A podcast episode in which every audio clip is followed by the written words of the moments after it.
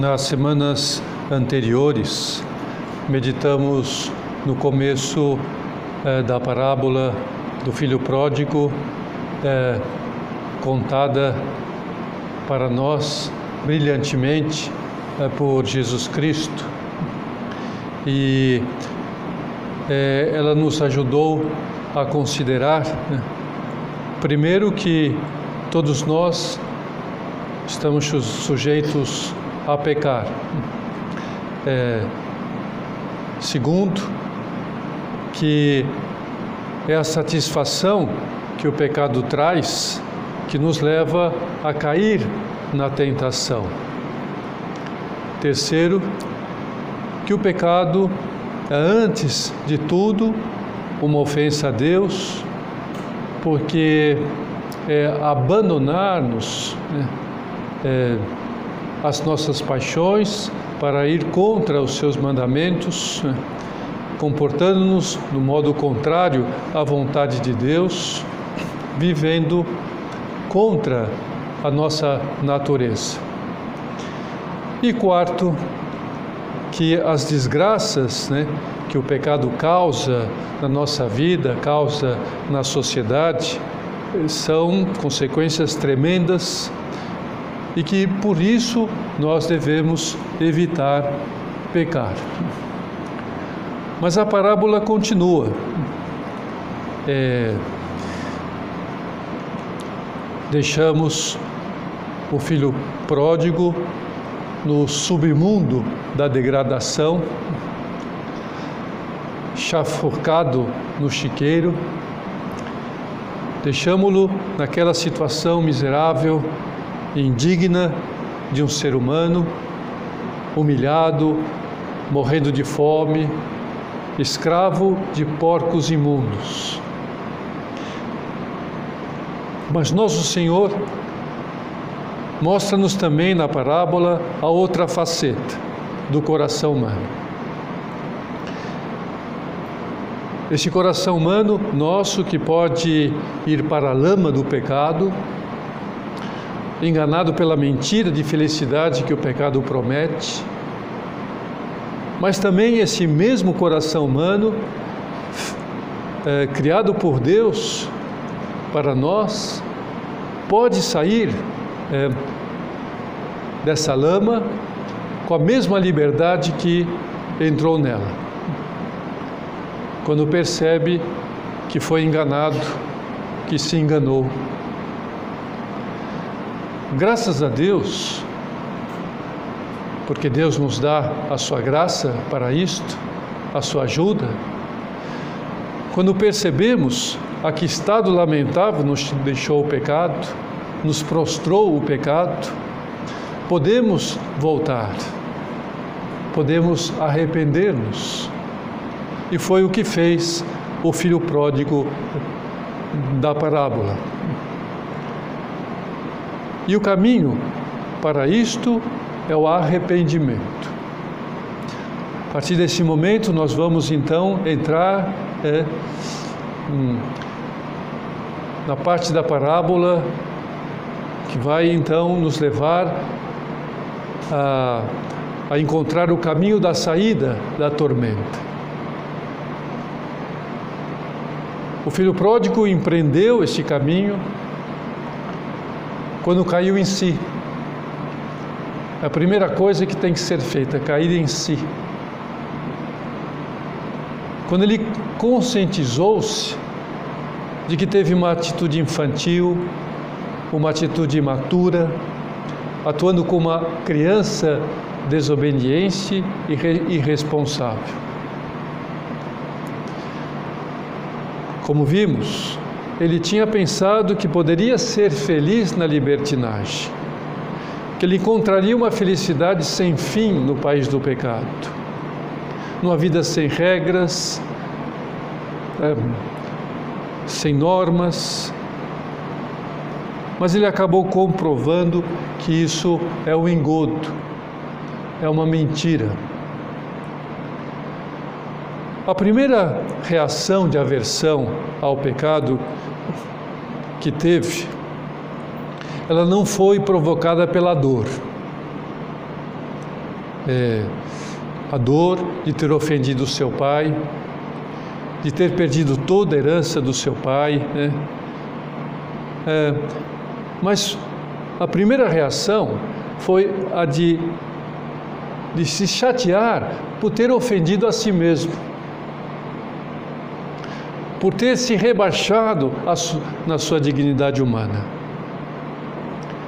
E por isso sentiu aquela inveja do empregado mais pobre da fazenda do seu pai.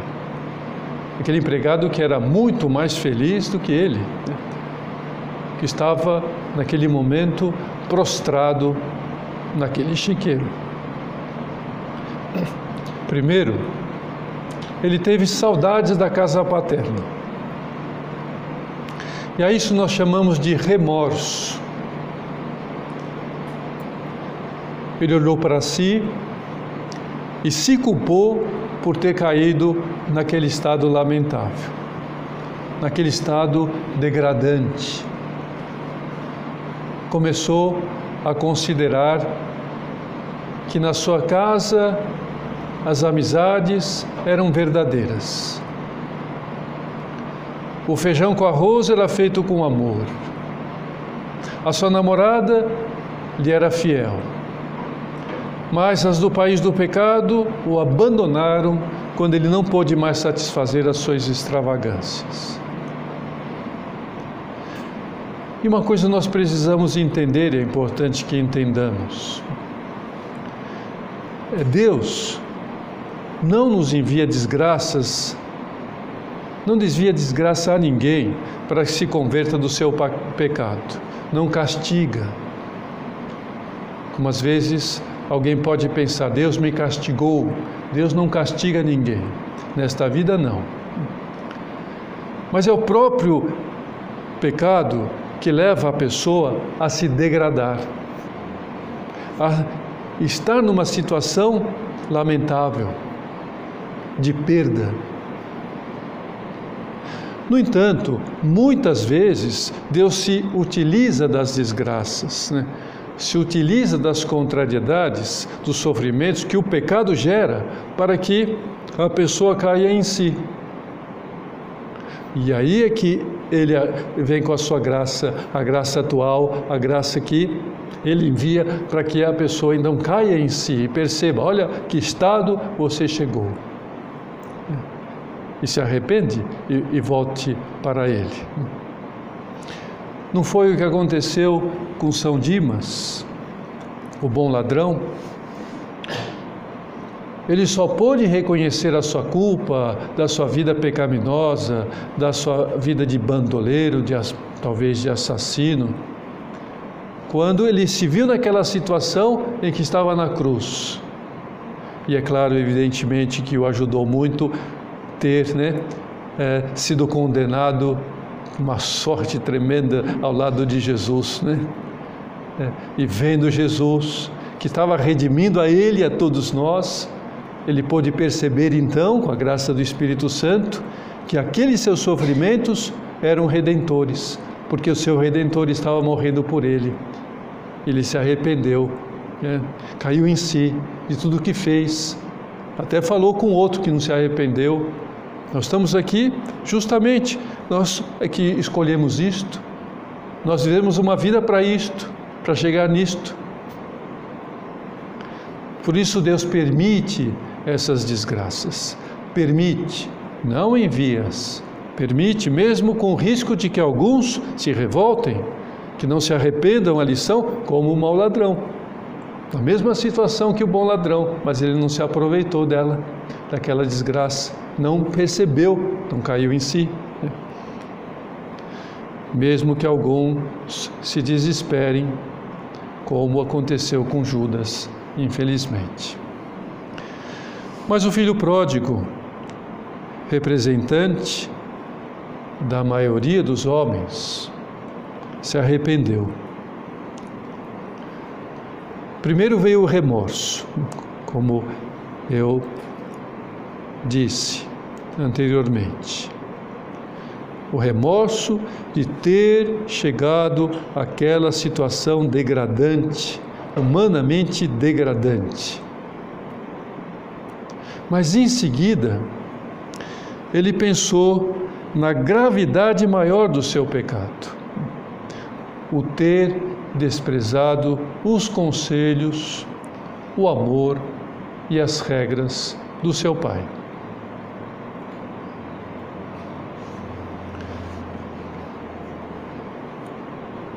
E ao constatar, ao reconhecer aquele seu estado miserável, ele não se desesperou. Caiu em si, como Jesus Cristo disse, brilhantemente, maravilhosamente. Caiu em si. Reconheceu que errou. Foi humilde para tomar essa resolução. Aquilo que foi o princípio do arrependimento. Antes era remorso. Olhou para si, não gostou do que viu, se achou indigno e aí então logo olhou, eh, deu aquele passo do remorso para o arrependimento, para não se desesperar, não perder a esperança de uma retificação, de uma renovação de um recomeço. O filho pródigo tomou consciência de que cometeu uma loucura. Foi infantil, irresponsável, moleque. Ele pensou que seria feliz fazendo o que lhe desse na telha, sem regras, vivendo na libertinagem. Mas descobriu que o pecado é o engano Parece cocaína, mas é só tristeza. Parece felicidade, mas é mentira, de mentirinha, passageira, é engano. Leva a doença, leva a morte, leva a degradação. E essa é a grandeza do coração humano, do nosso coração humano. Tem as suas misérias, comete as suas loucuras, faz bobagens atrás de bobagens, né? Mas esse mesmo coração, ao perceber que se enganou, ao perceber que errou, que falhou, ao notar que está cheio de lama, de porcaria, por culpa própria, pode sair da lama quando quiser, quando quiser, reconhecendo humildemente o erro e dando a volta por cima. Essa é a grandeza do coração humano ele tem as suas misérias e pode nos levar a cometer crimes incríveis contra Deus, contra as pessoas, contra o mundo, contra nós mesmos, crimes que degradam o mundo, degradam a nós mesmos. Qualquer pecado é um crime degradante. Mas esse mesmo coração, ao perceber o quanto está enlameado de misérias, sente aquele desejo de se limpar, aquele desejo de voltar à primeira, é, primeiro amor, a simplicidade de criança, sair da lama, voltar à inocência, essa inocência da criação de Deus, assim como éramos quando criança, criança não peca. Essa é a grandeza do coração humano que se levanta, sacode a poeira e dá volta por cima com a graça de Deus, com a ajuda que Deus envia. Reconhece a queda e não desanima, recomeça. Essa é a diferença que existe entre o porco e o ser humano. O porco vai para a lama por instinto. Ele tem que ir para a lama, faz parte da sua natureza. Ele tem aquele corpão, ele precisa ir à lama. Lama, sei lá, ele se lava é, na lama, ele refresca. Eu não sei porque ele vai para a lama. Ele vai para a lama porque é o seu instinto, ele quer porco. É. E é isso próprio dele. É. É uma necessidade da sua natureza, mas o ser humano, enganado pelos seus instintos animais, é, ele vai livremente em busca dessa satisfação e acaba se emporcando. O porco sai da lama também programado pelo seu instinto. Aquele instinto que lhe dita a necessidade de tomar água, chega de lama, quero água agora. Né? Eu quero dormir, agora está na hora de dormir, está na hora de comer, procriar. instintos. Mas o ser humano, ele sai da lama quando percebe que não é pouco. E quando a sua vontade, seu espírito, se impõe aos seus instintos animais e diz não àquela imundice, eu não sou porco. Essa é a grandeza soberana do coração humano, criado por Deus para amar, para realizar coisas nobres e belas na vida. Conta uma lenda medieval que um homem é, não suportava mais as loucuras dos seus crimes e procurou um religioso para saber como ele poder, podia se libertar daquele peso, daquela vida, daquele remorso.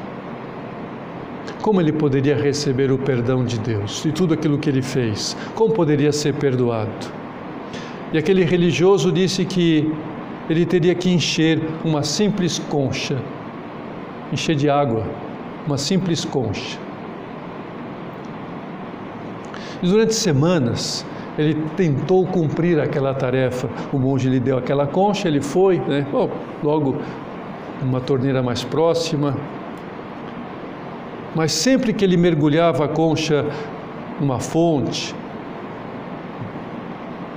aquela, aquela concha se esvaziava imediatamente. A água não se retia, não se retinha na, fonte, na, na concha. Mas um dia já desesperado, triste, desenganado, ele vê que a concha está transbordando de água. Porque naquele momento, verdadeiramente arrependido, lhe caiu uma lágrima dos seus olhos e aquela lágrima encheu a concha.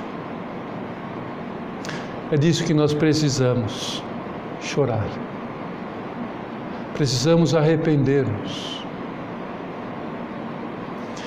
O Salmo 50 ou 51, ele também traz a oração de um homem verdadeiramente arrependido. Um homem que tomou consciência do seu pecado, reconheceu que tinha ofendido a Deus, que o maior ofendido foi Deus. Esse homem é o rei Davi. O rei mais fiel que Israel teve e jamais haveria de ter. Um homem de profunda piedade, possuía um senso de justiça fabuloso, era muito querido pelo povo, mas começou descuidando a vista e olhava para aqui, olhava para lá, né? vivia muito curioso, muito ocioso. Seu exército estava na guerra e ele estava em casa sem fazer nada de sério. Não tinha dor das pequenas faltas de temperança, das pequenas faltas de curiosidade, e por isso acabou olhando para uma mulher casada e se apaixonou por ela. Não percebeu seu erro.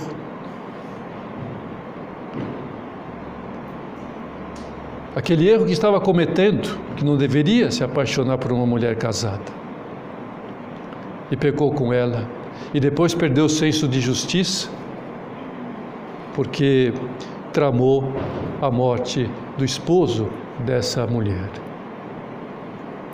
De fato, a falta de dor nas pequenas faltas pode levar-nos a cometer verdadeiros pecados graves sem perceber. Ela vai nos levando, né?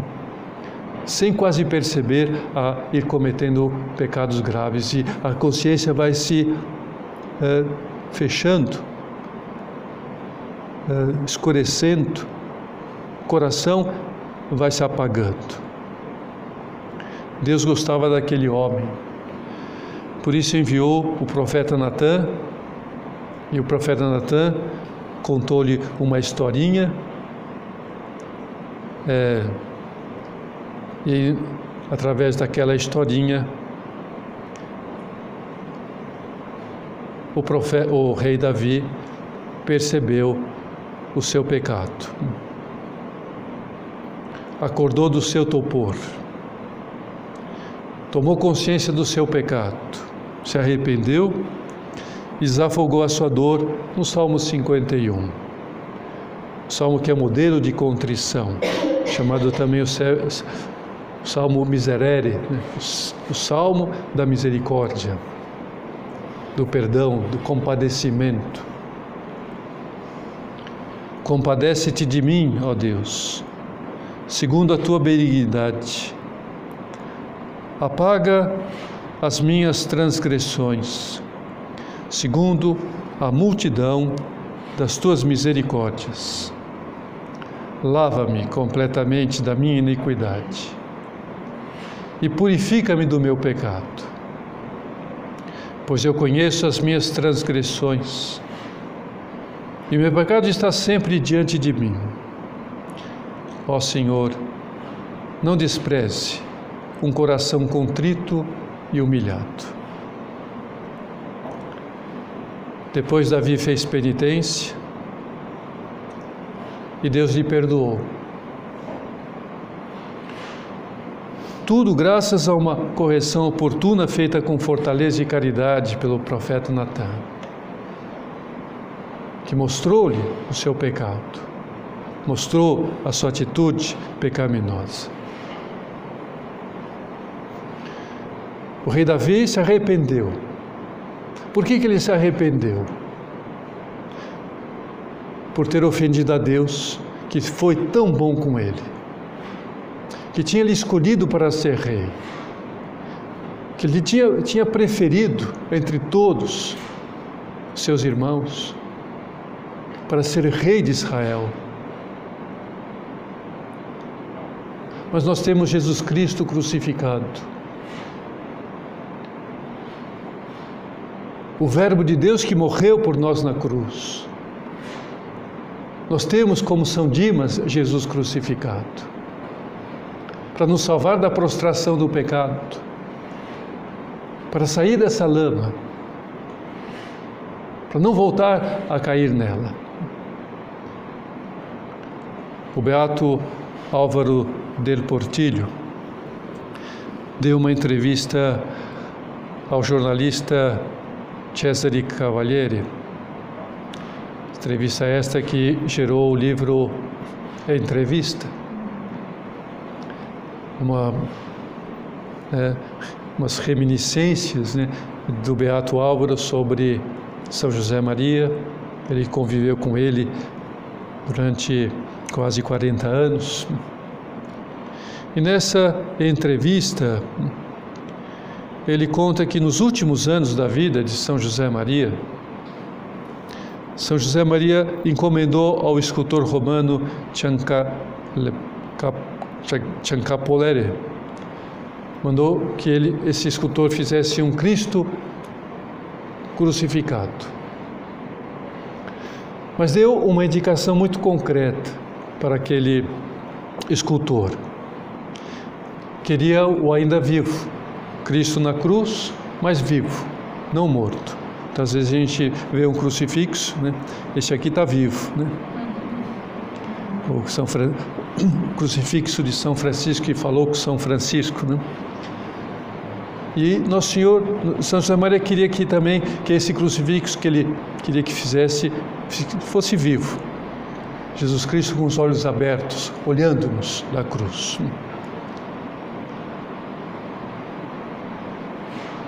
Para o Beato Álvaro, que conhecia tão bem a alma de São José Maria, porque foi seu diretor espiritual durante muitos anos. Esse detalhe reflete o desejo do nosso fundador de que as pessoas contemplassem Cristo na cruz. É, ele, ele, ele mandou quis que esse crucifixo estivesse no santuário de Torre Ciudad, lá na Capela do Santíssimo.